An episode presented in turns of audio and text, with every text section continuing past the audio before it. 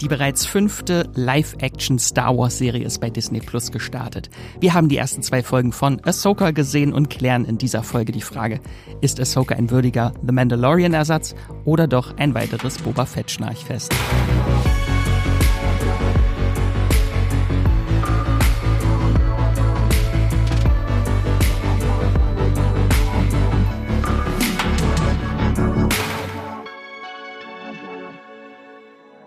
Hallo und herzlich willkommen zu einer neuen Folge vom Streamgestöber, eurem Moviepilot-Podcast, in dem wir Filme und Serien aus dem Streaming-Kosmos für euch mit euch entdecken, erkunden. Ähm, mein Name ist Max Wiesler, Redakteur bei Moviepilot und ich sitze hier in unserem Podcast-Studio gegenüber von meinem Kollegen und Star Wars-Experten Jan Felix Wuttig. Hallo. Hey Max, freue mich dabei zu sein. Ja, du bist ja unser Star Wars-Experte, weil du in den letzten Star Wars-Podcasts dabei warst. Ich glaube, es war zu, als, ähm, nicht Ahsoka, Andor und Boba Fett, ne? Ja, genau. Ja, es, ähm, genau. Also ich und Matthias sollte man vielleicht richtigerweise dazu sagen, aber ja, wir sind, glaube ich, die, ja, die, die. Die Star Wars Crew. Genau, die, die am meisten Star Wars begeisterten. Obwohl ich äh, heute schon werde zugeben müssen, dass ich nicht alles von Star Wars gesehen habe. auch interessant, Aber, diese Konstellation mit uns beiden hatten wir, glaube ich, auch extrem lange nicht im Podcast. Das stimmt, ja. Ich kann mich an irgendeinen Podcast erinnern, wo wir über ich weiß gar nicht über. Wir haben auf jeden Fall irgendwann mal über Godfather of Harlem gesprochen. Das ist aber auch schon ewig. Oh ja, ja. Oh, stimmt. Das ja, das ist wirklich lange her. Also insofern. so, bevor wir jetzt nostalgisch werden. ja, genau. ähm, genau, in dieser Folge, was euch erwartet. Also wir beide haben die ersten zwei Folgen von Ahsoka gesehen. Ähm, wir diskutieren halt in diesem Seriencheck über unsere Eindrücke der ersten zwei Folgen. Wir stellen euch die Serie und die wichtigsten Figuren einmal näher vor, erklären, was ihr vorab alles wissen müsst. Das ist nämlich eine ganze Menge.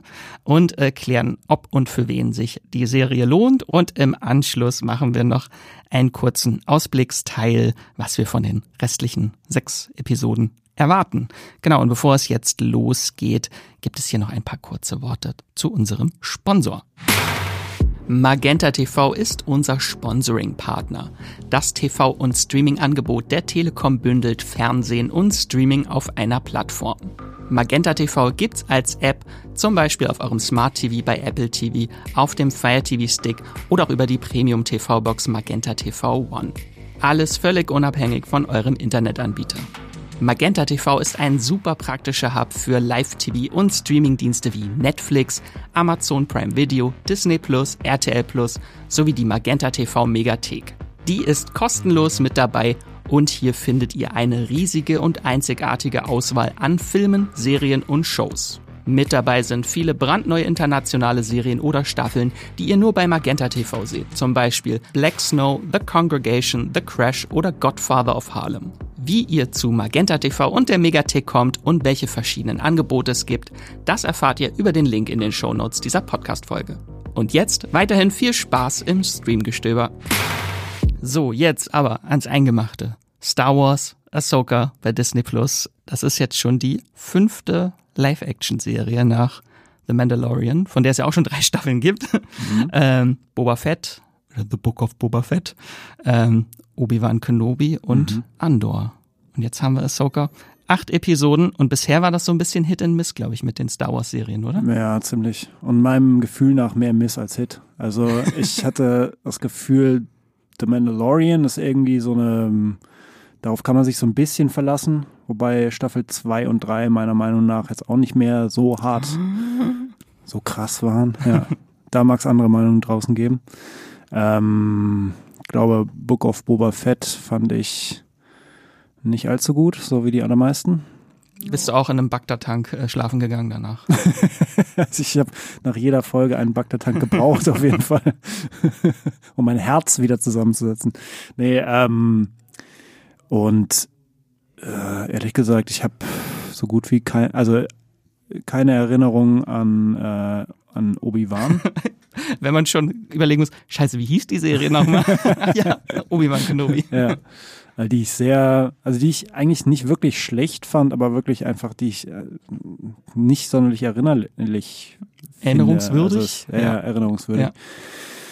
Ähm, und dann haben wir aber noch Andor. Genau. dann haben wir tatsächlich Andor, die sehr anders ist als der ganze Rest und sehr, die mir zum ersten Mal vielleicht wirklich gezeigt hat, wie man mit äh, einer Star Wars-Serie auch ein Charakterdrama schaffen kann. Ähm, und diese Charaktere auch ernst nehmen kann und daraus äh, eine wunderbare Geschichte spinnt. Ja, da würde ich gerne mehr sehen. Aber über die reden wir heute nicht. über eine andere stimmt. Star Wars-Serie mit A im Titel. Äh, genau, Ahsoka. Möchtest du einmal kurz erklären, wer steckt denn hinter der Serie? Äh, hinter der Serie steckt Dave Filoni, ähm, der einigen bekannt sein wird als äh, Schöpfer hinter den, den Star Wars Animationsserien wie Clone Wars und Rebels, der aber unter anderem auch äh, mit Pro, also der, der generell einfach irgendwie ein Tausendsasser äh, der, der, der des gesamten Star Wars Universums ist, der ist im Prinzip der Padawan von äh, George Lucas. ja, so ein bisschen, genau. Weil der überall und nirgends irgendwie dabei war, der produziert hat, Regie geführt hat, äh, unter anderem äh, bei The Mandalorian auch, bei Book of Boba Fett, äh, bei Geschichten der Jedi. Ähm, und der ja, also der so ein bisschen seine Finger überall dabei hat. Ähm, genau, und, und, jetzt hat er Ahsoka kreiert. Genau. Die Figur, die er auch selbst erschaffen hat. Ja. Mit George Lucas.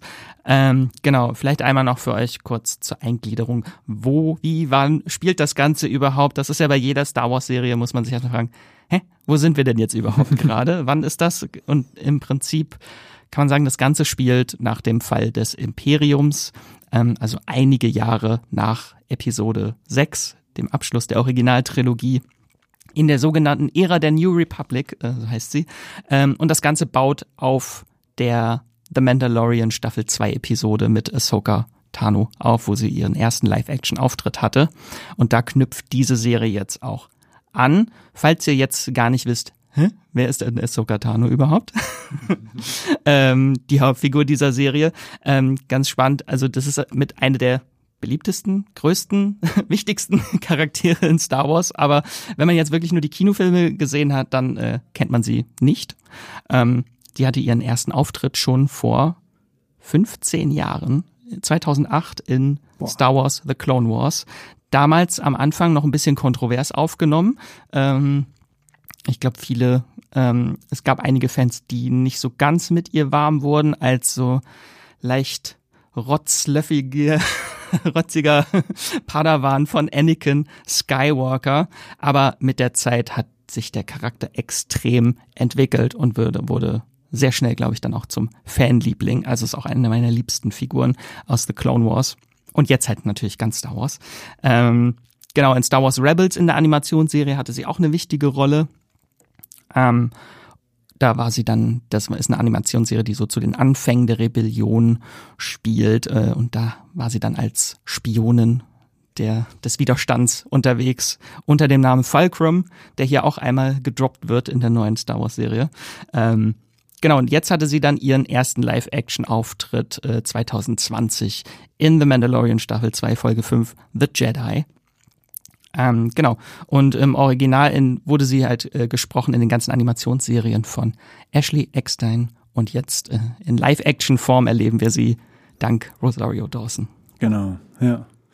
Kannst du, also kannst du erklären, was für dich den Charakter ausmacht? Also warum du die Figur so geliebt hast in Clone Wars und Rebels?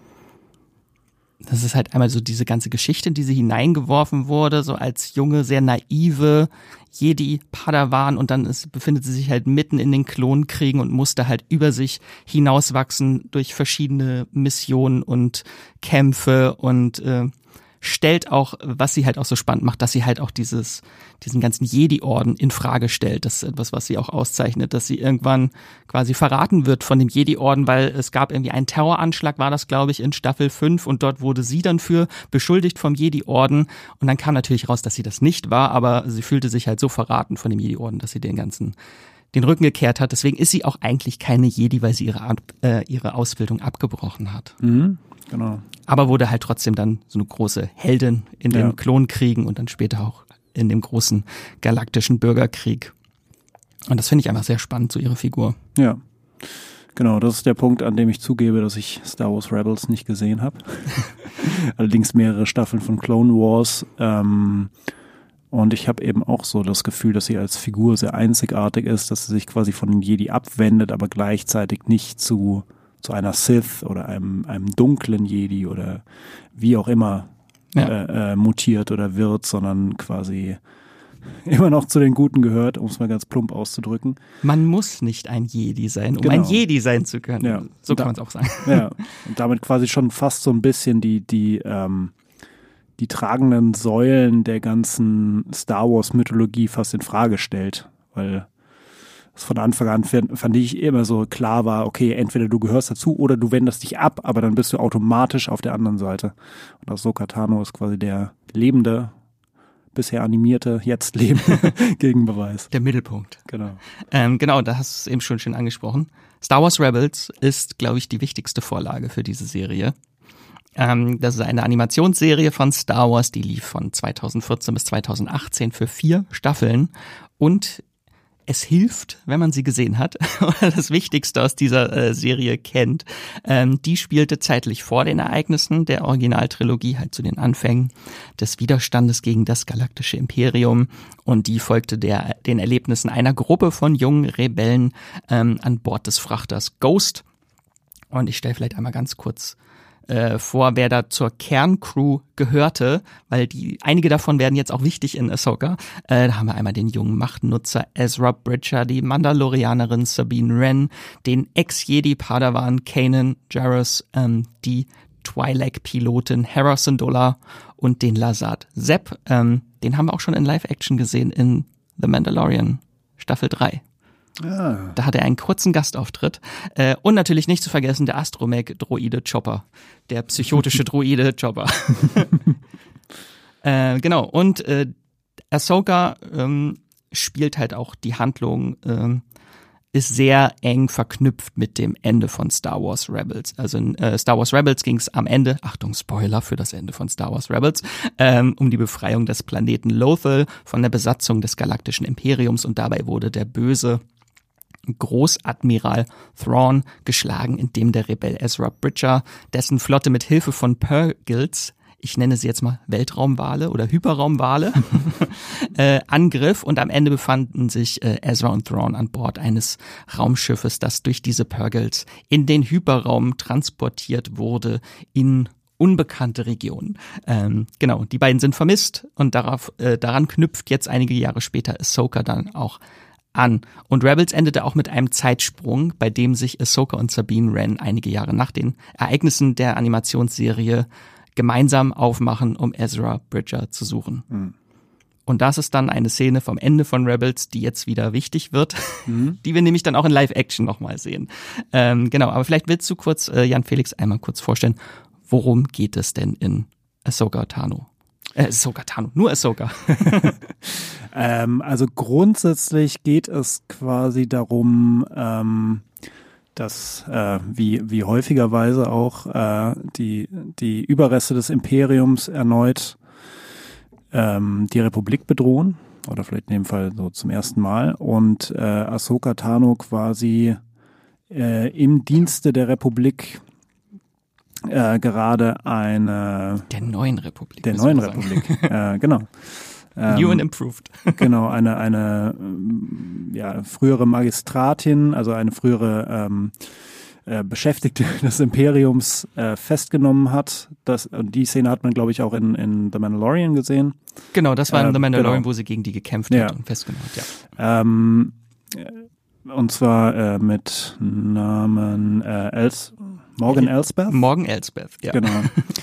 ähm, und äh, die Serie beginnt quasi mit dem Gefangenentransport von Morgan Els Elsbeth und dieser Gefangenentransport wird überfallen und da lernen wir quasi die eigentliche Bedrohung kennen, ähm, ähm, die, die quasi aus der, aus der Organisation von Morgan Elsbeth stammen, nämlich zwei, wie auch immer man es irgendwie benennen will, dunkle Jedi. Jedi ähm, turned Söldner. Ja, genau. ähm, die quasi aber genau wie Elspeth selbst das Ziel haben, den letzten imperialen Großadmiral Thrawn zu finden. Ähm, den werden einige, denke ich, auch aus den Animationsserien kennen. Viele wahrscheinlich auch aus den Comics. Also wer ihn sich gerade nicht vor seinem geistigen Auge vorstellen kann, man muss, man muss sich jemanden mit blauer Hautfarbe vorstellen. Stellt äh, euch einfach Lars Mickelson mit blauer Hautfarbe. Genau. Lars Mickelson wird ihn dann spielen oder spielt ihn, hat ihn jetzt gespielt für die Serie. Ähm, genau. Also ein, äh, äh, ein Admiral mit blauer Hautfarbe, der in einer weißen Uniform steckt, zumindest den Großteil der Zeit. Und als einer der strategischen Übergenies des Imperiums gilt und galt. Also er ist kein Machtnutzer, er kann nicht. Genau, er ist nicht. Er ist nicht Darth Vader, aber er ist halt ja. der klügste Kopf der Galaxis. Genau. Und das ist quasi so ein bisschen die, ähm, das Versprechen der Serie, das am Anfang gesetzt wird. So alle versuchen jetzt Thrawn zu finden. Ne? Also Morgan Elsbeth und ihre Häscher wollen Thrawn finden, um äh, das Schicksal des Universums oder der, der, der, der Galaxie zu ihren Gunsten zu wenden. Ähm, und, und, die Guten suchen ihn, um das Ganze zu verhindern und nebenbei noch Ezra Bridger zu finden. Genau. Ja. Der ja wahrscheinlich an seiner Seite ist. Genau. auf, auf die eine oder andere Art und Weise, genau. Ja.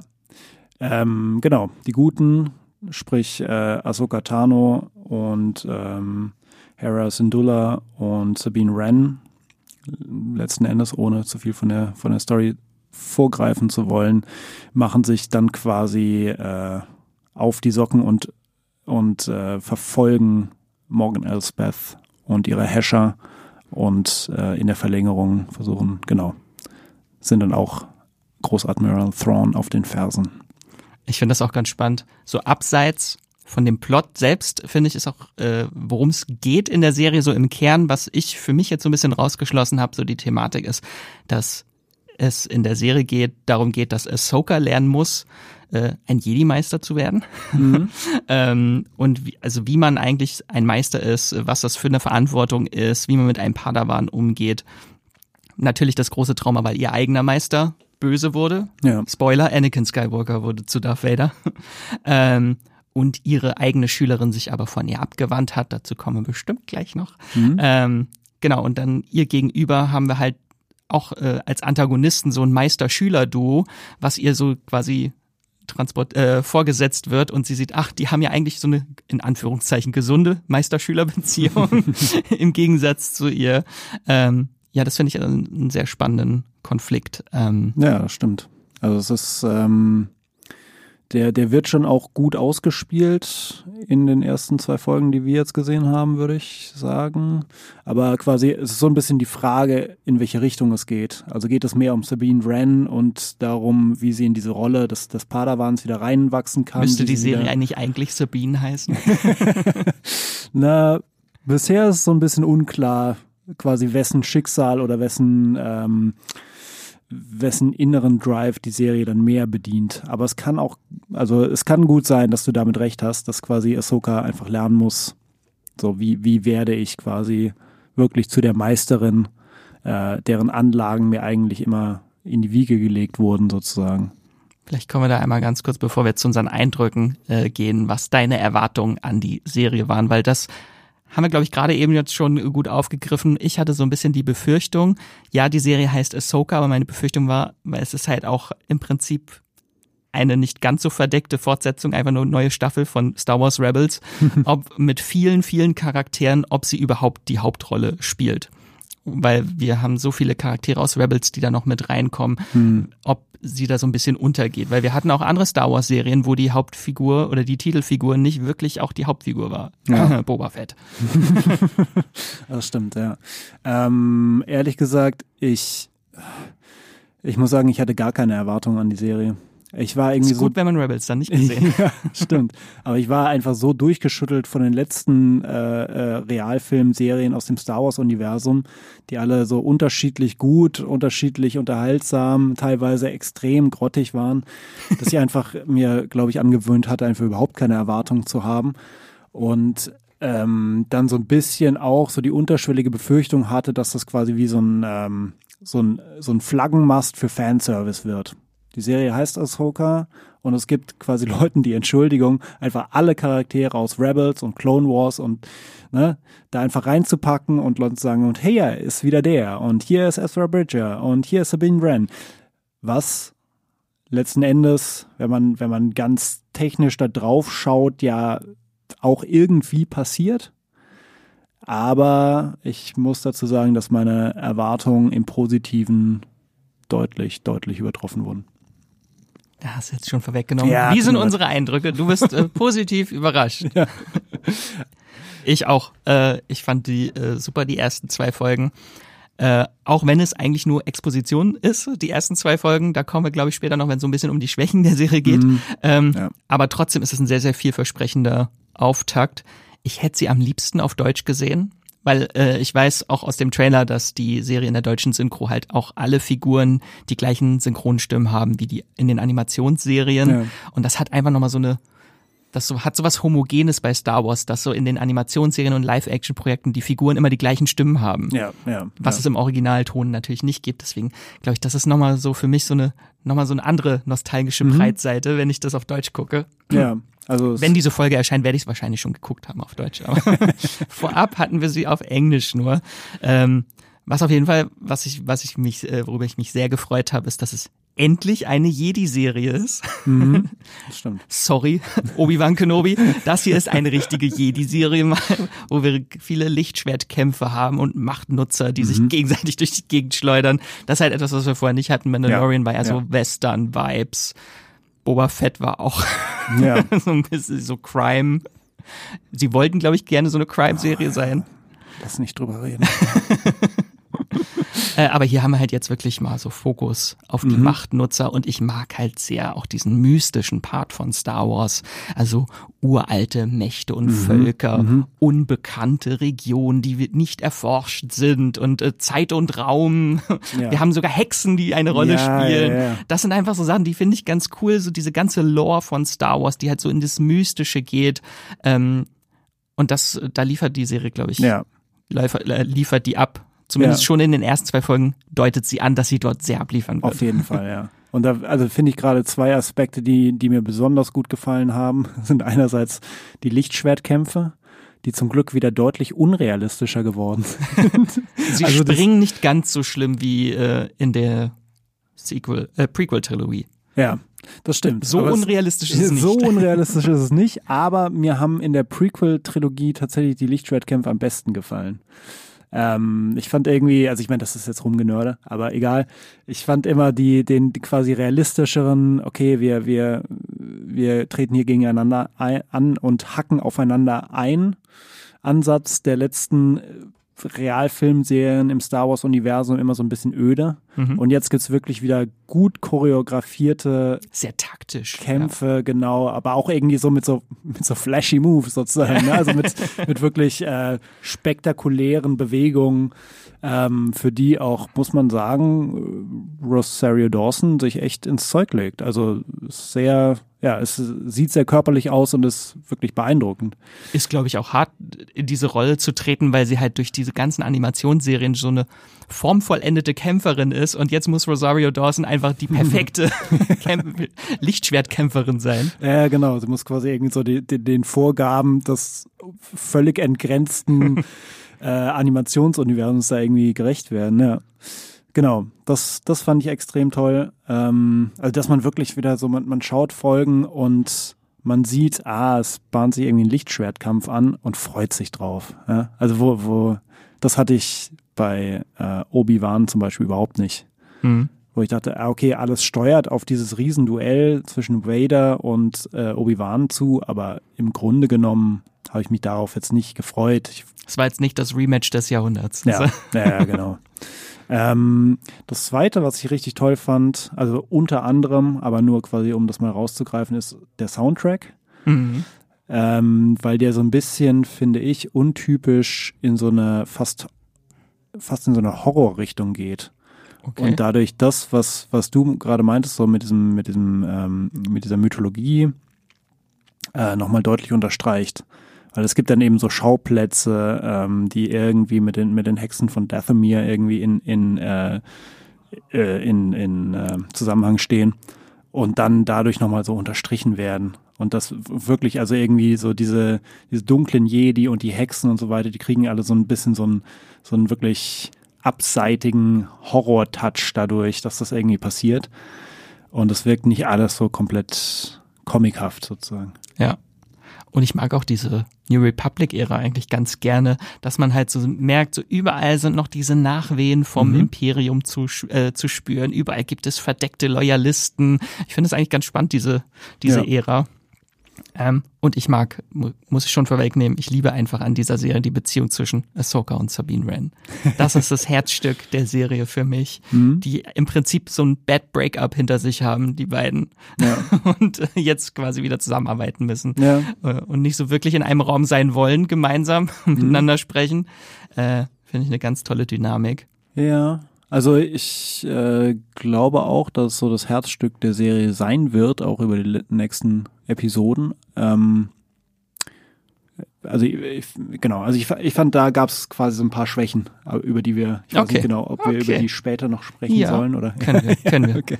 Dann wollen wir erstmal ganz kurz die Frage klären, wie hebt sich die Serie denn von den bisherigen Star Wars Serien ab? Das haben wir so ein bisschen schon in Nebensätzen geklärt, aber vielleicht, wenn wir es nochmal so ein bisschen auf den Punkt bringen, ähm, wie ich finde auf jeden Fall der größte Unterschied ist, dass es eine direkte Fortführung einer Animationsserie ist. Mhm und nicht so wirklich komplett eigenständig ist. Mhm.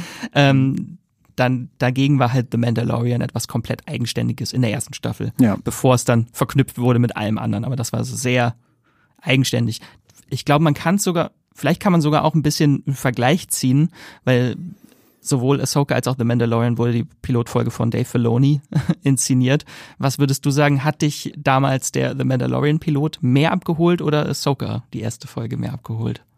Mmh, wahrscheinlich war es schon eher der weil das ist der Wow-Faktor. Ja, ja, also es war so, oh, es gibt jetzt Serien, also es gibt jetzt Realfilmserien im Star Wars-Universum und ich kann sie mir alle anschauen. So. Und oh mein das, Gott, was ist das kleine grüne Wesen dort äh, am Ende der genau, Folge? Und, und irgendwie auch so die, die, die Mandalorianer, die man immer irgendwie cool fand oder die ich immer cool fand und irgendwie dann so, das, irgendwie so Western und Star Wars so in einem Ne? Also Star Wars hat sowieso Western-Einflüsse en masse, aber zum ersten Mal wird das so richtig betont. Ich glaube, das hatte für mich wegen dem Event-Charakter noch mal mehr Einschlag, als die erste Mandalorian-Folge rauskam. Ähm, davon abgesehen fand ich die erste Ahsoka-Folge jetzt wirklich so, ich saß so davor und war so ein bisschen baff und dachte so, okay, ja, das will ich wirklich weiterschauen. Ja. Ähm, und was sie natürlich auch von den anderen Serien abhebt, wir haben das erste Mal in einer Star Wars Live-Action-Serie einen Intro-Lauftext. Hm, stimmt. Das sollte man auch erwähnen. Ja, ja. Und gerade da muss ich nochmal kurz auf den Soundtrack zurückkommen, weil gerade während diesem Lauftext, der auch rot ist, ja. und gerade da kommt diese, diese, dieser Horror-Soundtrack irgendwie so zum Tragen. Da kommt nicht das so, typische Star Wars. -Theme. Genau. Ja. Also du kommst ja eigentlich vor, als würdest du irgendwie so die, die, den Disclaimer am Anfang von Alien schauen. So. Also das ist wirklich. Das ist eine andere Stimmung als bei vielen anderen Star Wars-Serien, finde ich. Oder Texas Chainsaw Massacre am Anfang. Diese Geschichte basiert auf einer realen Geschichte. genau. Ähm, ja, das fand ich tatsächlich super. Ähm, und ich finde, sie sieht auch viel besser aus als manche andere Star Wars Live-Action-Serien. Ja. ja. Also gerade im Gegensatz zu Obi-Wan und Boba Fett sieht die Serie oh, ja. viel, ja. viel besser ja, aus. Ja. Also gerade was einfach ähm, riesige Panoramaansichten von äh, also Weltraumszenen. Ähm, man sieht in der zweiten Folge auch äh, die, die Schiffswerften von Corellia wieder. Ähm, Du also siehst die, einfach nicht in jeder Szene, ach, die sind gerade in einem Volume. Ja, ja, genau. Ja, also du siehst wirklich, du, du kannst dich in diese Welten irgendwie einfinden, so du, du bist beeindruckt davon, wie sie aussehen. Ähm, für mich ist irgendwie auch so der, der größte Unterschied zu vielen von den anderen Realfilmserien oder Realserien, ähm, dass sie quasi so einen eindeutigen Fluchtpunkt hat. Mhm. Also es gibt nicht, ich meine, vielleicht wird das später irgendwann mal der Fall sein, aber es gibt nicht dieses Monster of the Week Schema wie bei The Mandalorian. Ähm, und es ist nicht so wirklich so eine, so eine ähm, figurengetriebene Story sondern es ist so ganz klar, quasi ab Mitte der ersten Folge, ah, okay, wir suchen Thrawn mhm. und irgendwo ist der und irgendwann werden wir ihn finden, so. Und die suchen ihn und wir folgen denen und so weiter und so fort. Und irgendwie ist er an so einem mystischen Ort auch so und man weiß nicht so genau, was da irgendwie ist, so ob der irgendwie da seinen Dornröschenschlaf irgendwie äh, verbringt oder wie auch immer. Aber das ist quasi das, was einen gleich schon packt an der Story, dass irgendwann kommt man hinter dieses Geheimnis und man arbeitet Folge für Folge äh, die Schritte zu diesem Geheimnis ab. Mhm. Und das ist, finde ich, eine Sache, die man in den anderen Serien so nicht hatte. Also ähm, Endor kommt, finde ich, da am ehesten ran, weil du so Der hatte mehr so diese kleinen Arcs. Genau, ja. Die auf was hinauslaufen. Ja, ja, genau. Und da, da hatte man schon eher so eine Story, die quasi aufeinander aufbaut.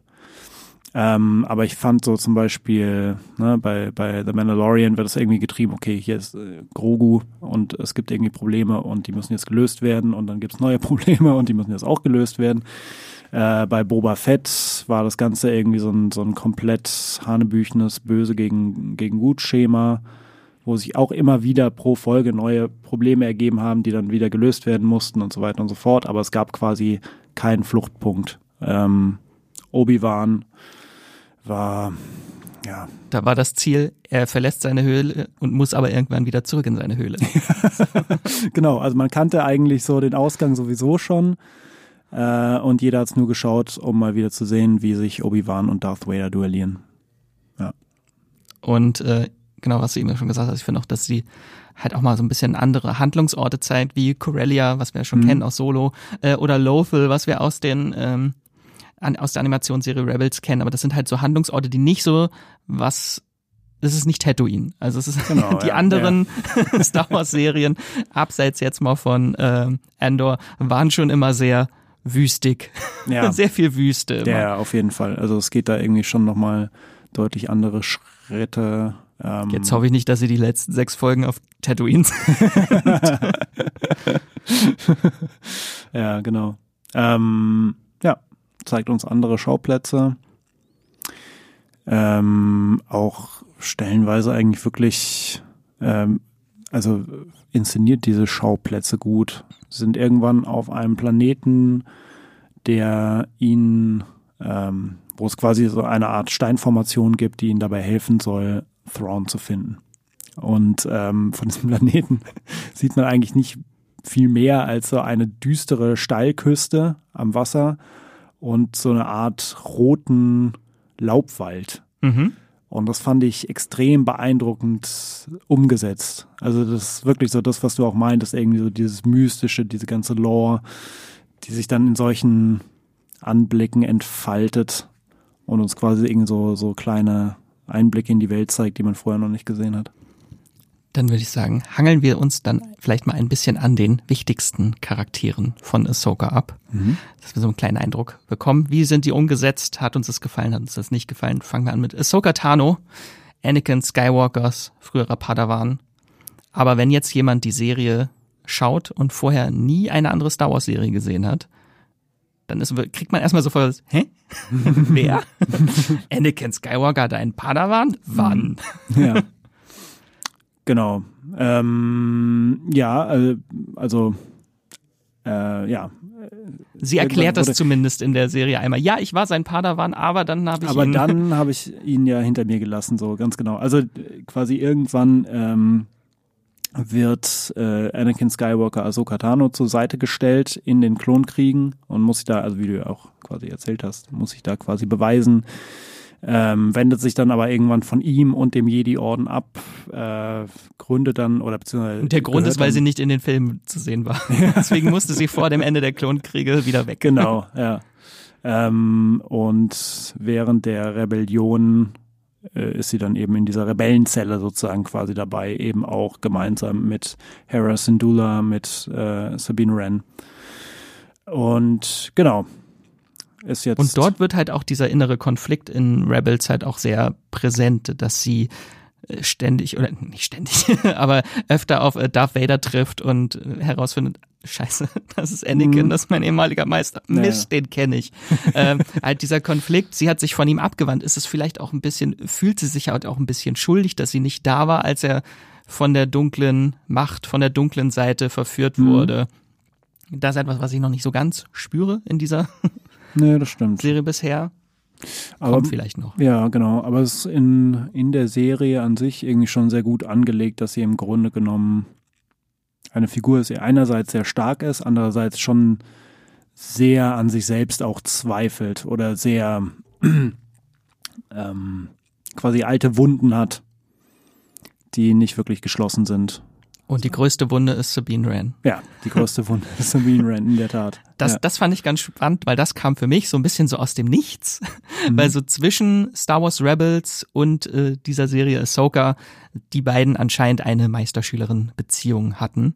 Und äh, Sabine Wren bei ihr ausgebildet wurde als Padawan, ähm, was schon aber auch zurückliegt. Und ich immer dachte, habe ich irgendwas verpasst? Mhm. Wann war denn dieser Konflikt? Das ist voll spannend, ich will das sehen. Wann war das? Ähm, vor allem halt auch, weil Sabine Wren jetzt nie als Machtnutzerin äh, erzählt wurde in Star Wars Rebels. Mhm. Sie hat, glaube ich, keine Macht, wirklich.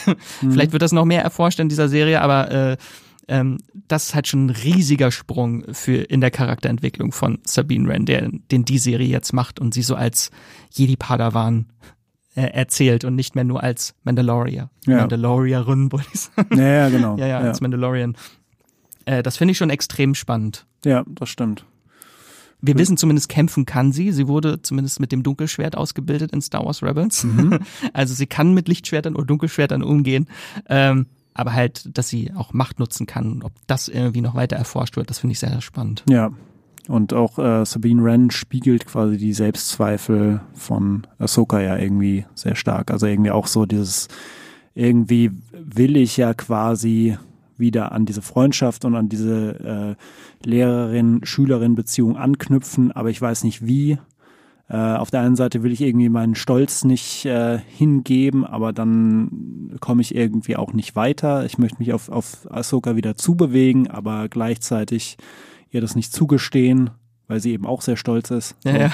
Zwei stolze Frauen. Ja, genau. Ähm, und halt auch viele Selbstzweifel, dass sie eigentlich so ihre ganzen ihr Selbstwertgefühl eigentlich so in fremde Hände legt. So. Also sie, mhm. sie hat das Zeug irgendwie äh, eine Jedi-Kämpferin sein zu können, aber äh, schiebt das so ein bisschen ab, die Verantwortung dazu. So, also wenn Ahsoka meint, ich kann das nicht, dann kann ich das nicht. So. Ja. Hat sich selbst aufgegeben dadurch. Ja, ja. Das stimmt. Und irgendwie auch so einen so einen ähm, inhärenten Drang nach Freiheit oder Ungebundenheit spürt, ne? Also in einer Rebellisch der Rebellisch. Woher kommt das wohl? Ähm, also in der ersten Folge sieht man, wie sie quasi eine eigentlich für sie anberaumte Zeremonie einfach frühzeitig verlässt, weil sie keine Lust hat, irgendwelche nee, Ansprachen gar nicht zu auf. halten. Äh, ja, ist ein bisschen Interpretationsfrage, okay. weil sie ja quasi, also es wird ja quasi, ne, so das Podium ist auf einmal so, sie ist nicht da, und dann wird quasi gesagt, gerade eben war sie noch da. Also. Und dann ist, glaube ich, der Cut und dann ist sie schon auf ihrem Speeder unterwegs und. Mit rebellischer Musik. ja, genau. Da ist wieder der Soundtrack irgendwie so, also wo, wo du wirklich irgendwie so Rockmusik in der, in der Star Wars Serie, das habe ich ja, vorher, glaube ich, auch, ich weiß nicht genau, noch nicht gehört. Ähm, genau. Aber ja, sie, sie spiegelt das irgendwie so ein bisschen und es ist aber tatsächlich interessant, dass du sagst, ne, also dass das in Rebels eigentlich überhaupt nicht thematisiert wird, weil ja Ahsoka, also die Serie, jetzt quasi sagt, okay, die waren Meisterin, Schülerin, haben sich zerstritten und dann ist anscheinend ja Ahsoka quasi von ihr weggegangen. Mhm. Wie sie dann irgendwann erwähnt. Schon wieder. Schon, wie, schon wieder hat sie sich abgewandt. Ähm, genau. Und das wäre ja, ne, also das ist irgendwie so ein bisschen die Frage, was ist da eigentlich passiert? Das ist ja irgendwie auch ganz spannend für die Serie, weil sie das irgendwann dann wieder ausgraben muss, weil mhm. selbst wenn die Leute komplett Rebels gesehen haben, wissen sie nicht genau, auf was Trotzdem die baut die Serie auf einem Konflikt auf, den wir nicht gesehen haben. Ja, ja. genau. Äh, und also äh, am spannendsten daran finde ich eigentlich, dass die Serie eine, eine Figur zum, zur Jedi macht, die einfach, also irgendwie auch selbst nach der Serie, wie in der Serie gesagt wird, so kaum Machtfähigkeiten besitzt. Ja. Also es wird wirklich in einer, in einer Szene in Ahsoka gesagt, so okay, du bist einer der schlechtesten Jedi, das die es jemals ja. gab. Genau, ja. Ich habe in 400 Jahren so viele Jedi gesehen und keiner war so schlecht wie du. Hat er eigentlich so fehlte nur noch als Nebensatz. Ja. Und er ist schon sehr zynisch, aber das ist, glaube ich, also das wird nicht äh, als als Joke quasi gespielt, sondern das ist wirklich ernst gemeint. Vielleicht sollen wir ihn auch einmal ganz kurz erwähnen, äh, der Druide Huyang, mhm. gesprochen von David Tennant, äh, der trat erstmals damals in der Serie äh, The Clone Wars auch auf, auch von David Tennant gesprochen. Mhm. Und ich war mega überrascht, dass der so viel Screentime, äh, Screentime hat in der Serie. Der ist ja richtig präsent. Ja, total. Äh, David Tennant sollte man vielleicht kurz erwähnen, ist äh, einer der britischsten Schauspieler des Planeten. also unter, ich glaube, Viele werden ihn zum Beispiel aus Doctor Who kennen. Ähm, Nicht aus dem Fright Night Remake? Stimmt. Äh, ich habe ihn in Good Omens gesehen. Broadchurch war auch ganz stark. Ja. Und, und wirklich sehr, sehr, sehr vielen weiteren Auftritten. Ähm, und in dem Fall quasi als Stimme von Hu Yang. Ähm, und Hu Yang ist so ein bisschen, wie würdest du den beschreiben? Zynisch also, hat es eben ganz gut beschrieben. Also, also, irgendwie ein, ein Druide, der quasi vorher ähm, insbesondere den Padawan gezeigt hat, wie man Lichtschwerter konstruiert und auch also einfach viel mit der Ausbildung der Padawan, äh, Padawan sag ich schon, der Padawan beschäftigt war und deswegen quasi so ein bisschen auf der einen Seite so der der der äh, der lockere Druiden-Buddy so ein bisschen ist, aber andererseits eben auch dem, dem Jedi-Orden verpflichtet. Äh, also ein bisschen auch was von dem Pomp der Jedi irgendwie so in sich trägt, würde ich ja. sagen. Ja. Aber er hat auch ein gutes Herz. Er gibt gute Lebensratschläge. Ja, das stimmt. Wenn er nicht gerade Leute beleidigt, weil sie nichts mit der Macht zu tun haben.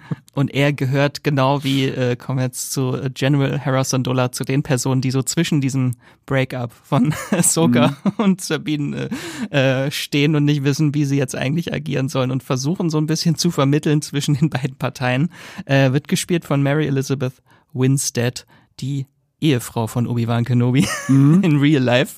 genau. McGregor. Ja. Ähm, da war sie mir noch nicht so ganz präsent. Also ich finde, in den ersten zwei Folgen hat sie schon eher noch so diese vermittelnde Position einfach nur, anstatt dass sie jetzt wirklich ein eigener Charakter groß ist. Das stimmt, ja. Also es fand ich auch tatsächlich so ein bisschen schwierig quasi an der Serie, weil sie sehr viel so Expositionsdialoge hat dann letzten Endes. Also wo irgendwie dann sie quasi nochmal Ahsoka drauf anspricht, hey, es gibt irgendwie so zwischen euch, zwischen dir und Sabine gibt es Konflikt, löst den nochmal und viele Dialoge orientieren sich irgendwie daran. Das ist einerseits Exposition, weil man erklären muss, was ist die Lage zwischen den beiden. Ähm, und andererseits, ähm, selbst wenn das quasi schon klar ist, worauf sie hinaus will, weil das vorher, zwei Szenen vorher quasi irgendwie schon mal angesprochen wurde, ähm, kaut es das Ganze halt nochmal irgendwie durch. Und das ist quasi leider im Moment noch so ein bisschen die einzige naja, also nicht einzige, aber ist eine der, der, der Kernfunktionen äh, dieser Figur mhm. bisher in den ersten zwei Folgen. Ähm, das heißt, sie hatte noch nicht so viel ja, Eigenes zu sagen, sozusagen. Ja. Dann kommen wir noch zu Chopper. Was, was hältst du von Chopper? Tja, Chopper kenne ich ja tatsächlich noch nicht so gut wie du, sozusagen. Ähm, aber ich fand ihn schon sehr großartig. Der Droide seinem, mit Attitude ist er. Ja, genau. Äh, Chopper sieht man, ich weiß nicht, verraten wir das? Ja. Die, die, äh, genau. Chopper sieht man Man sieht ihn auch im Trailer. Der, ja. Äh, sieht man in der Serie in einer Szene, wo äh, ähm, äh, äh, Harrison Dula äh, einen, äh, einen Transporter verfolgt und versucht quasi einen Sender an diesem Transporter anzubringen. Und währenddessen muss Chopper versuchen, diesen, also den, den Sender quasi irgendwo in seinen Schubladen, die hinten an, an ihrem Jäger angebracht sind, zu finden und regt sich die ganze Zeit darüber auf, dass Harrison Dula durch, durch seine Unterlagen und durch seine Fächer gegangen sein soll und schimpft über sie und muss sowieso auch erstmal quasi aus seinem Druidenschlaf hochschrecken, damit überhaupt irgendwie was passiert, regt sich über die gesamte Situation auf schafft dann aber letzten Endes dann doch den Sender irgendwie anzubringen. Also ist nur eine Szene, Aufnahme. aber absoluter ja. Szenendieb Chopper. Ja. da habe ich mich schon sehr drüber gefreut. Ja. Wird auch gesprochen von Dave Filoni himself. Ah, Okay. Naja, sprechen so. tut er nicht sprechen viel. Ist, ja, sprechen ist. Blub, blieb, blub. ja, genau. ähm, und dann haben wir noch äh, den großen, ersten großen Antagonisten, Balin Skull. Mhm. Sollten wir drüber sprechen. Genau. Äh, eine der letzten Rollen von Ray Stevenson. Mhm. Der ist im Mai dieses Jahr verstorben. Mhm. Ähm, genau, und hier ist er ein Ex-Jedi, der nach der Order 66 zum Söldner wurde. Ja. Und jetzt für den meistbietenden seine Dienste zur Verfügung stellt. Und in diesem Fall ist es halt die äh, Morgan Elsbeth. Genau, ja. Ähm, ja. Äh, Ein Hühne, kann man sagen, ist es. Ja. äh, genau. Auch äh, toll, toll gespielt von Ray Stevenson. Also für mich auch einer der Höhepunkte der, der Serie. Äh, den man vielleicht auch aus Thor oder einem der Punisher-Filme unter anderem kennt. Und eben aus Clone Wars und Rebels, wo er ja lustigerweise auch Sprechrollen hat. Mhm. Ähm, allerdings eben nicht Balon Skull. Ähm, und Balon Skull ist ja einerseits irgendwie Söldner, Machtnutzer, dunkler Jedi. Ähm, aber er hat sich, nie, also ich dachte auch äh, ganz am Anfang, als man die beiden sieht, er mit seiner Schülerin, oh Gott, wie hieß sie? Äh, Shin Hati. Genau. Ja. So, oh, waren das vielleicht irgendwie Sith oder so? Nein, er war ein richtiger Jedi. Mhm. Also das merkt man ja auch, dass er auch eigentlich Respekt hat vor Ahsoka gegenüber, dass sie auch so stark verbunden ist mit der Macht und ja.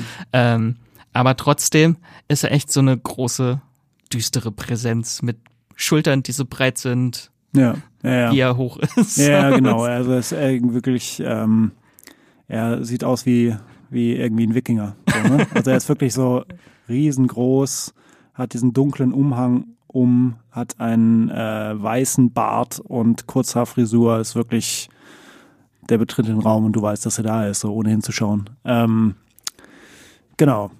Und eben seine, seine, seine Genese ist so ein bisschen Mysterium, weil er eben, wie du richtig gesagt hast, diesen Respekt irgendwie zeigt, so, ja. Also es gibt eine Szene, wo er sagt, so, es wäre sehr schade, Ahsoka umzubringen. Es gibt nur noch so wenige Jedi. Was eigentlich so ein bisschen, ne, es, es kann auch irgendwie einfach so ein bisschen boshaft gemeint sein, aber letzten ja. Endes zeigt es eine Art von Einstellung, die relativ einzigartig ist unter den äh, Sith, Sith ja. slash Machtnutzer-Antagonisten. Aber das ist halt auch ein spannender Blick, einfach was ist aus den Jedi geworden, die paar, die noch existieren, nachdem mhm. es den Jedi-Orden nicht mehr gibt, äh, versuchen ja. sie den wieder aufzubauen wie ich wollte gerade sagen Anakin Skywalker, nein, sein mhm. Sohn, Luke Skywalker. da wissen wir, dass er eine kleine Schule aufbaut mit dem kleinen grünen Wesen, was ihn äh, um den Verstand bringt. Genau. Ähm, oder halt jetzt sowas wie und Skull, die sagen, sie werden einfach zu Söldnern. Ja. Ja. Also irgendwie ist ja irgendwie ganz interessant, weil der Ahsoka die den Sith, äh, den Sith Orden, den, den Jedi Orden schon irgendwie auch so ein bisschen als so ein Ne? Das ist nicht irgendwie so nur ein Magnet für, für tolle Sachen so und dann sind alle ja. gut und man kann eigentlich gar nicht anders, es sei denn, man wird irgendwie verführt, sondern man kann dem auch den Rücken zukehren und irgendwie was anderes machen und man weiß nicht genau, was mit Bale und Skull passiert ist so in, den, in der Zeit. Aber ähm, er hat sich offensichtlich einfach was anderes gesucht und ähm, tötet jetzt Menschen für genug Geld. Ja auf jeden Fall ein sehr interessanter Spiegelcharakter für mhm. Ahsoka. Mhm. Ja. Ähm, genau, und dann haben wir noch Morgan Elsbeth, äh, die hatten wir schon in The Mandalorian kurz kennengelernt in der mhm. Ahsoka-Folge als äh, Magistratin auf diesem äh, Waldplaneten Corvus. Und jetzt haben wir natürlich auch noch zusätzlich erfahren, dass sie eine Nachfahrin der Nachtschwestern beziehungsweise Hexen von Dathomir ist. Mhm. Da wieder dieses schöne Mystische. Und sie baut jetzt einen großen Hyperraumring einen riesigen Hyperraumring, um irgendwie zu diesen unbekannten Regionen zu ja, kommen. Genau, ja. Was ich auch einen tollen Aspekt finde, nebenbei bemerkt, dass es quasi wirklich, es geht um irgendeinen Ort. Wir, wir wussten immer, Star Wars ist, äh, spielt in einer weit, weit entfernten Galaxie, aber es gibt genau. noch eine weiter, weiter entfernte Galaxie. es gibt noch eine zweite Galaxie. genau, in die sie sich jetzt reinbegeben, die auch, wie in der Serie angesprochen wird, bisher nur in Sagen irgendwie Erwähnung fand und die einfach wirklich, also man, man kriegt so ein bisschen die Dimensionen mit. Ja? Also es gibt irgendwie so die Galaxie und dann ist so dieser, dieser makro kleine Punkt ist dann irgendwie der Planet, auf dem sie sich gerade befinden und dann zoomt quasi das Bild noch 10.000 ja. Mal raus und dann gibt's irgendwo diese andere Galaxie, in der sich Thrawn und, und Ezra Vielleicht. befinden sollen. Vielleicht befinden sollen, genau. Dann wollen wir noch ganz kurz, bevor wir kritisch werden, unsere Lieblingsmomente aufzählen. Was, was hat uns denn richtig gut gefallen? Also ich muss auf jeden Fall, sie müssen erwähnt werden, die Loth-Katzen. Die Loth-Katzen sind mein Highlight in dieser Serie. Die hatten auf jeden Fall ihren Platz. Ja, ja, total. Von denen ja. gab es ganz viele, auch in Star Wars Rebels, eine einheimische Raubtierart auf dem Planeten Lothal. So eine Mischung aus Hase, Katze und Ente. Mhm. Zumindest hat es Entenfüße. Ja, ja. Ich kann es nicht besser beschreiben, aber es ist einfach süß. Ja, ja. Also es ist so der der der Grogu-Faktor sozusagen auch. Ne? Also sind irgendwie genauso süß wie Grogu. Aber es sind Katzen. aber es sind genau, es sind einfach Katzen und äh, sie machen das irgendwie. Ja, jedes Bild, in dem sie vorkommen, machen sie toll. Ja. ähm, ja, ich glaube, ich habe mich tatsächlich, also für mich war quasi so der, der, der Initialpunkt, wo ich dachte, okay, das wird super, waren tatsächlich die Lichtschwertkämpfe. Und mhm. da ist irgendwie so der, der erste, den ähm, sogar ausfechtet gegen drei äh, Attentäter-Druiden. Genau, genau, ja. Ähm, sieht schon super aus. Und das war für mich so der, der Eingang in die Serie quasi. Ne? Also sie ist gerade auf der Suche nach einer, nach einer Karte, die ihr ähm, Ach so, typisch Star Wars. Ein, mhm. Wir suchen eine Karte. Ein MacGuffin. Genau, als das quasi über den, als, als das erwähnt wurde, dachte ich, oh no, bitte nicht schon wieder. Aber es war dann super gemacht. Ja, das fand ich toll. Ähm, ich fand auch die Szenen, die man in Folge 2 sieht von Corellia und der Schiffswerft ähm, und wie das Ganze irgendwie funktioniert, so als kleiner Mikrokosmos. Mhm. Also, dass man quasi Ne? Also man hat so einen relativ kapitalistisch denkenden äh, Werftaufseher, der dann sagt, naja, okay, also gut, ihr wollt jetzt hier irgendwie so die alten Werftanlagen von Morgan Elspeth sehen, na, von mir aus.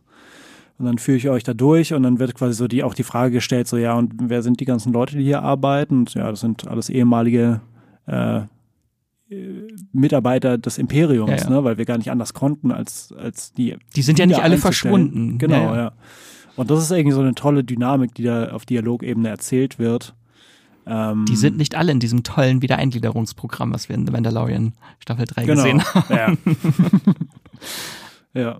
Ich fand auch ganz stark, äh, ich glaube, das war auch gleich die erste Szene, wo Balin Skull äh, auf dem Gefangenentransport auftaucht und sie mhm. erst denken, das ist, äh, das sind Jedi, weil es war so eine sehr schöne visuelle Referenz so an den Beginn von Episode 4, wo Darth Vader oh, auf ja. das Schiff kommt, ja, wie ja. so eine Präsenz dadurch alle wegschleudert. Und hier haben wir das halt mit Balin Skull.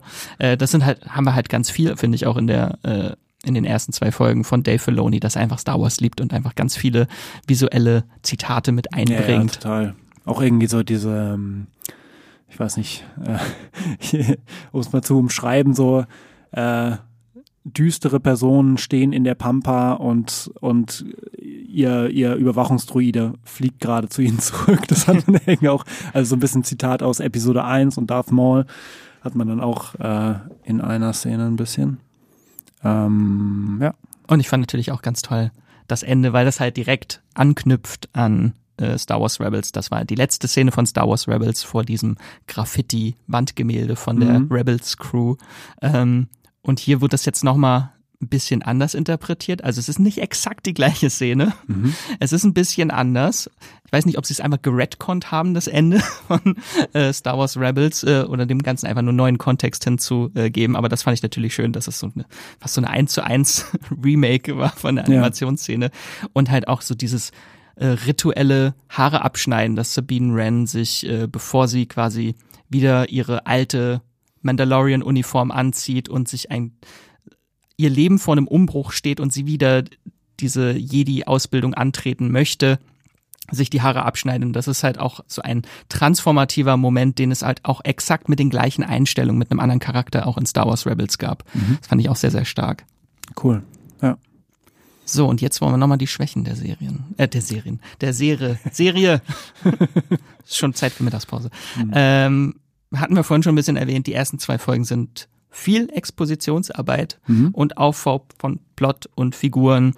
Ähm, aber trotzdem finde ich es äh, einen sehr, sehr starken ähm, Auftakt.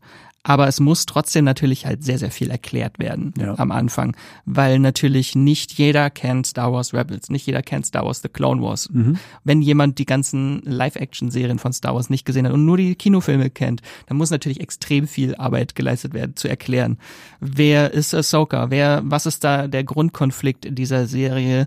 Warum soll ich überhaupt, wer ist dieser Ezra, nach dem alle suchen? Ja. Und Thrawn, wer sind die? Warum soll ich mich für die interessieren? Das sind halt so noch Sachen, da weiß ich noch nicht ganz, ob sie funktioniert für Leute, die nicht, äh, die jetzt zum Beispiel auch Rebels nicht gesehen haben. Ähm, doch. Also für mich haben sie funktioniert. gut. Ne? Also es, ähm, man stellt sich schon manchmal die Frage, was ja auch dazu führt, dass es ein Kritikpunkt wird, warum reden die jetzt schon wieder darüber? Und ähm, ich denke, wenn man Rebels komplett geschaut hat, dann versteht man eher, warum das quasi ein, ein äh, wichtiges und für die Figuren schmerzhaftes Thema ist. Ne? So dieses ähm, so, also ist, ist Ahsoka Tano jetzt irgendwie eine gute Jedi-Ausbilderin? Ist sie irgendwie eine, ein, war sie ein guter Padawan? So diese ganze innere, der innere Zweifel, der da ausgerollt wird, Mhm. ähm, der auch wiederholt ausgerollt wird, den kann man wahrscheinlich besser verstehen, wenn man Rebels gesehen hat. Aber ich finde, die Story macht schon auch so sehr viel Sinn. Also es ist nicht so, als würde man irgendwas wirklich nicht verstehen, wenn man Rebels nicht geschaut hat. Es ist mehr so, dass man gefühlsmäßig sich manchmal fragt, warum verbringt Ahsoka, die Serie, damit so viel Zeit? Mhm. Ähm, Ist halt, glaube ich, einfach die Angst, dass es Leute nicht verstehen, dass Mhm. es zu viele Leute gibt, die nicht so tief im Kanon stecken. Und da geht die Serie, glaube ich, ein bisschen zu sehr den sicheren Weg und wiederholt es lieber nochmal. Ja. Weil die Aufmerksamkeitsspanne von den Menschen mittlerweile nicht so groß ist, ja. muss man es einfach zweimal erwähnen alles. Ja, genau. Und es gibt so ein bisschen so, so Momente, wo du merkst, dass sie sich vielleicht so ein, naja, ich will jetzt nicht quasi äh, komplett umkehren und sagen, irgendwie sich zu sehr auf den, äh, auf den Verweis von Rebels verlassen. Aber zum Beispiel gerade, ich finde in der, in der Beziehung zwischen Ahsoka und ähm, Hera Syndulla ist es manchmal so, dass, dass, dass sie so eingeführt wird, als wäre irgendwie schon klar, dass die beiden sehr gut befreundet sind, so, ne? Ja.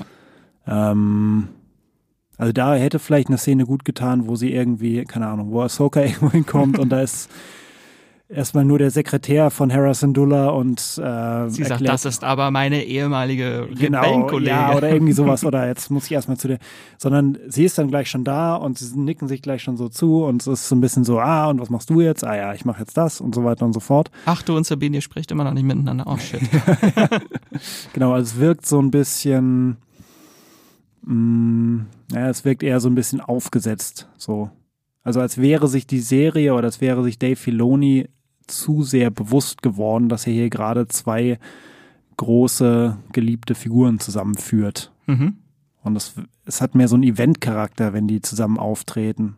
Als wäre jedes Wort, so jede Silbe wäre schon so aufgeladen mit Bedeutung, aber es wären keine, es sind keine echten Mhm. Figuren, die hier miteinander reden. So. Und ich finde, was mich noch ein bisschen, also mein Kritikpunkt an den ersten zwei Folgen ist, dass ich Ahsoka noch ein bisschen zu stoisch finde. Mhm.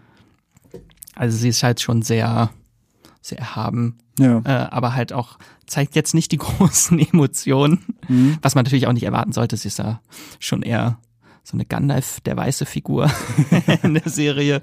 Ähm, ich hoffe, dass sie im Verlauf der Serie noch ein bisschen empathischer ist, weil sie Mhm. einfach so kühl ist die ganze Zeit. Da kann ich mit Sabine auch ein bisschen mitfühlen.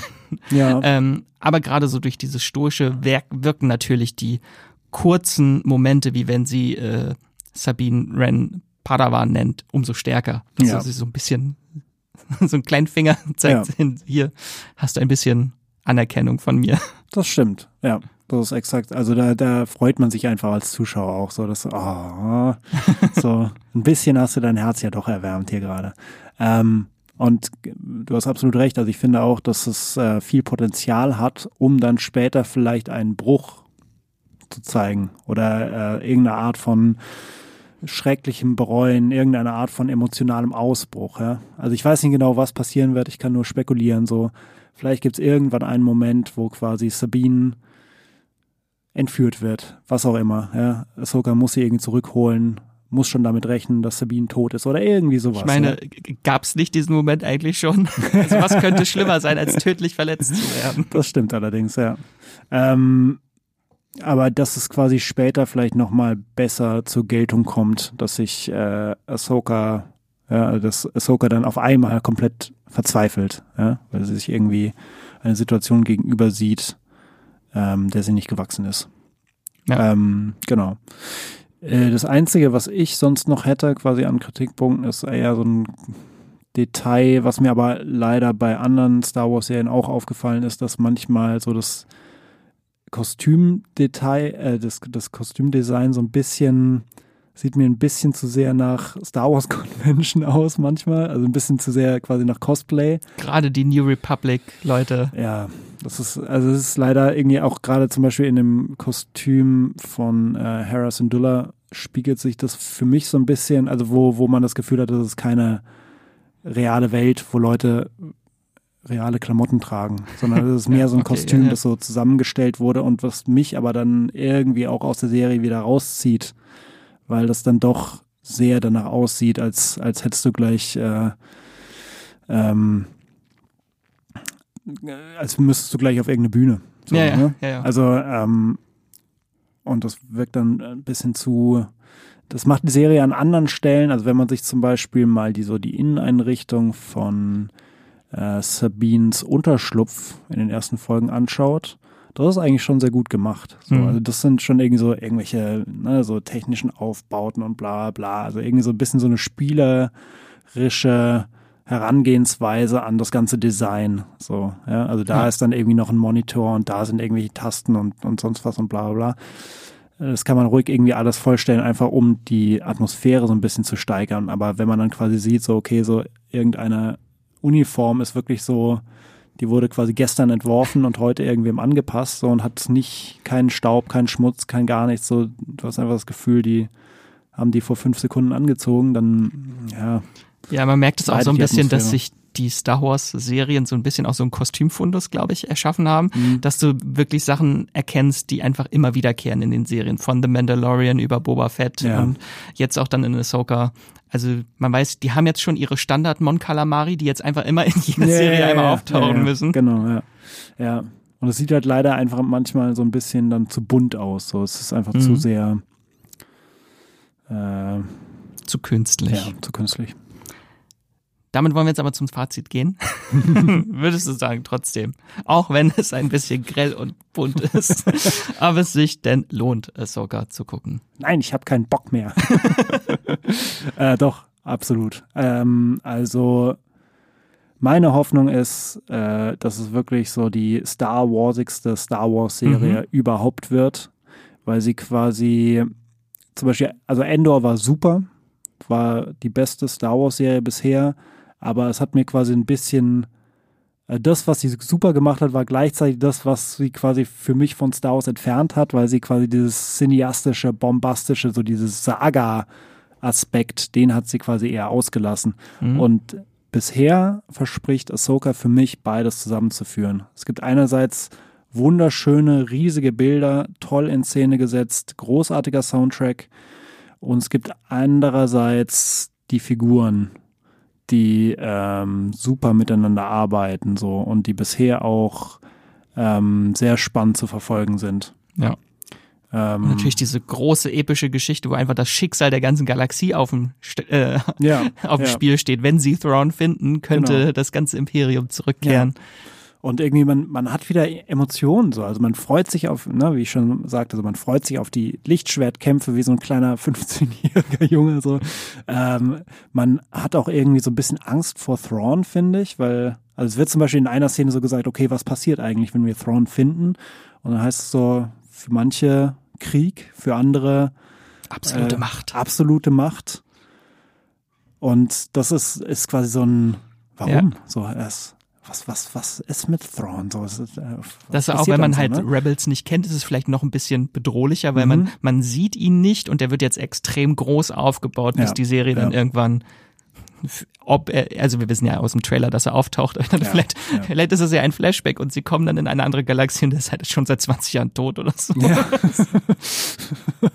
Bei der Ankunft ist er einfach nach drei Tagen verdurstet. So. Ja. Das wäre genau. auch ein genau. interessanter Twist. Ja, auf den ich nicht hoffe, um ehrlich zu sein. Ähm, genau, aber um, um das, ähm, ja, um das zu sagen, ich finde, sie hat extremes Potenzial bisher. Ähm, ich freue mich jetzt schon extrem auf die, auf die nächsten Folgen. Wo würdest du sie einordnen, so im Ranking zum aktuellen Stand? Knapp hinter Andor. Mhm. Also von The Mandalorian war ich zuletzt nicht mehr so überzeugt. Oh, oh. Ja. ähm, von Andor dagegen sehr. Ich bin mir nicht so ganz sicher, ob Ahsoka wirklich so innovativ ist, dass sie mit Andor mithalten kann. Das glaube ich einfach nicht. Ja. Ähm, aber sie kann quasi die, die komplette Star Wars Experience mal endlich bieten. Es ist nicht Monster of the Week, es ist eine, eine Saga-Story, es gibt krasse Lichtschwertkämpfe. Es gibt Figuren, die quasi interessant genug sind, um dann wirklich die Story zu tragen und äh, dich dazu zu befähigen, dir wirklich die, die nächsten Folgen einfach anschauen zu wollen. Ähm, es gibt generell einfach, ist optisch toll. Mhm. Ähm, also ich glaube, wir sind auf uns schon mal einig, dass sie jetzt schon besser als Obi-Wan Kenobi und Boba Fett ist. ja, das stimmt allerdings, ja. Total, ja kein Boba Fett-Trauma nochmal. ähm, ja. Genau, das ist so ein bisschen jetzt unser Fazit. Ja, lohnt sich. Mhm. ähm, wollen wir noch ganz kurz, bevor wir zum Ende kommen, so einen Ausblick wagen, Wünsche, Befürchtungen, Hoffnungen, Theorien für die nächsten restlichen äh, sechs Episoden ich glaube, meine größte Angst wäre gewesen, wenn es nur sechs Folgen wären. Dann hätte ich nämlich mhm. Angst um das Pacing, glaube ich, ein bisschen gehabt, dass jetzt schon so viel Zeit für Exposition drauf ging. Aber es sind ja noch sechs Folgen, von daher habe ich da jetzt wenig Angst. Ich hoffe, dass sie nicht erst im Finale in diese andere Galaxie reisen, sondern so zum Mittelpunkt. Mhm. Könnte ich mir vorstellen. Also wenn man sich die Trailer anschaut, das finde ich, haben die sehr, sehr gut gemacht diesmal. Die Trailer äh, nehmen fast nichts von der Story vorweg. Ja. Also die Trailer zeigen eigentlich fast nur Sachen aus den ersten zwei Folgen und wahrscheinlich noch die dritte und vierte. Also wir wissen, es gibt noch ein Rematch zwischen bestimmten Charakteren, mhm. die es jetzt hier schon gab, aber man hat nichts gesehen und ich glaube, dass sie schon so ab Folge vier vielleicht dann einen ganz krassen Bogen, äh, einen Haken schlägt, die Serie. Ja. Also ich, genau, also es gibt viel, auf das man sich freuen kann, weil man eben vorher noch nichts äh, weil vorher noch nichts verraten wurde. Aber ähm, die Gerüchteküche ist hochgekocht. auf jeden Fall. Ähm, ich freue mich ganz besonders auf Thrawn. Mhm. Ich hoffe auf viele weitere Lichtschwertkämpfe. ähm, ich hoffe auf darauf, dass die Serie noch mehr in diese, diese leicht horrormäßig, leicht verstörende Richtung geht. Da also gerade irgendwie Balon Skull und, und, und seine, äh, ja, seine Schülerin Mhm. Ähm, geben da viel für her. Und ich freue mich generell extrem auf die, auf die anderen Welten, die uns die Serie dann verspricht zu zeigen. Weil bisher sahen alle top aus. So. Ja. Jetzt wollen wir wirklich andere, andere Welten sehen. Ja, genau. Andere Galaxien, da bin ich halt auch schon sehr gespannt. Und was das Ganze noch so mit Zeit und Raum, was auch schon Wörter sind, die mit denen um sich geworfen wurde in der ja. Serie, äh, was damit, äh, was es damit auf sich hat. Also in Star Wars Rebels gab es auch in der letzten Staffel ja diese äh, sogenannte Welt zwischen den Welten, wo dann äh, Machtnutzer irgendwie eindringen können und durch verschiedene Portale äh, in, die, in der Zeit zurückreisen können. Also so war das irgendwie dass äh, Ahsoka auch einen Kampf mit Darth Vader war und durch so ein Zeitportal dort äh, aus diesem Kampf gerettet wurde. Also es ist ganz, ganz crazy, was da passiert ist innerhalb von zwei Folgen. Ähm, ob die Serie das nochmal aufgreift, kann ich mir vorstellen, weil es ist Dave Filoni hat sich das ja irgendwie auch mal ausgedacht und es wird vielleicht nochmal weiterspinnen. Ähm, was es damit auf sich hat, äh, schon sehr gespannt. Ich auch, total. Damit würde ich sagen, äh, sind wir durch mit unserem Seriencheck zu Ahsoka. Ähm, ich hoffe, ihr hattet jetzt einen kleinen hilfreichen Ersteindruck äh, bekommen, damit ihr entscheiden könnt, auch für euch, äh, ob die neue Star Wars Serie etwas für euch ist, für eure Watchlist oder eher nicht. Aber ich hoffe, wir haben euch überzeugt. äh, danke dir, Jan Felix. Sehr gerne. Ich weiß, wir sprechen bestimmt bald nochmal über eine andere Serie. ich freue mich drauf, auf jeden Fall. Äh, aber wir spoilern nichts. Äh, hat was mit Piraten zu tun. Ähm, genau, und ein großes Dankeschön geht wie immer auch raus an euch, unsere Fans und ZuhörerInnen. Danke, dass ihr uns so fleißig hört, Woche für Woche und äh, dass wir auch, äh, dass ihr uns auch immer schön ähm, Fanpost zuschickt, äh, Zuschriften, äh, E-Mails mit auch Kritik, Anmerkungen, immer gern gesehen, äh, wenn ihr Feedback habt oder auch Serientipps, die wir mitbringen sollen, mal in den Podcast, äh, dann könnt ihr uns natürlich gerne immer eine Mail schreiben an podcast.moviepilot.de oder könnt uns auch einfach eine Sprachnachricht direkt schicken, die wir dann im Podcast abspielen. Ähm, genau, und ihr könnt uns auch auf Twitter äh, schreiben, da findet ihr uns unter streamgestoeber mit OE ähm, oder moviepilot einfach und auf Instagram auch unter moviepilot. Genau. Und wenn ihr uns unterstützen möchtet, dass noch mehr Leute unseren Podcast hören können, dann abonniert unseren Podcast, wenn ihr das nicht schon getan habt, bei der Podcast-App eures Vertrauens und bewertet uns bei Spotify und Apple Podcasts mit fünf Sternen. Jan Felix, wo könnte ich denn unsere Zuhörenden lesen oder dir folgen? Äh, außer auf Moviepilot auf Facebook unter meinem Klarnamen. Und auf Moviepilot gibt es viele schöne Anime-Artikel, Nostalgie-Artikel. Genau, Anime-Artikel, Nostalgie-Artikel. Star Wars vielleicht bald. Ja, genau. Also ähm, Star Wars schreibe ich auch relativ viel zu. Ähm, ansonsten viel zu Actionhelden. ich weiß nicht genau, wie ich in der Sparte gelandet bin, aber ähm, viel zu Ahnung, Arnold Schwarzenegger, Sylvester Stallone, den 80ern im Action-Genre. Ähm, ja. Und äh, mich findet ihr auch auf Moviepilot, Instagram und Twitter unter Wieselmax oder Max Wieseler. Und bei Moviepilot ist jetzt zum Glück die The Witcher Staffel 3 heiße Phase so ein bisschen durch. da habe ich sehr viele Artikel geschrieben. Deswegen freue ich mich jetzt auf neue Serien, denen ich äh, mich widmen kann. Mit Ahsoka und bald auch One Piece. Ha, jetzt habe ich es gesagt. äh, damit äh, sage ich nochmal Dankeschön, Jan Felix. Sehr gerne. Danke euch fürs Zuhören. Habt einen wundervollen Tag und streamt was Schönes.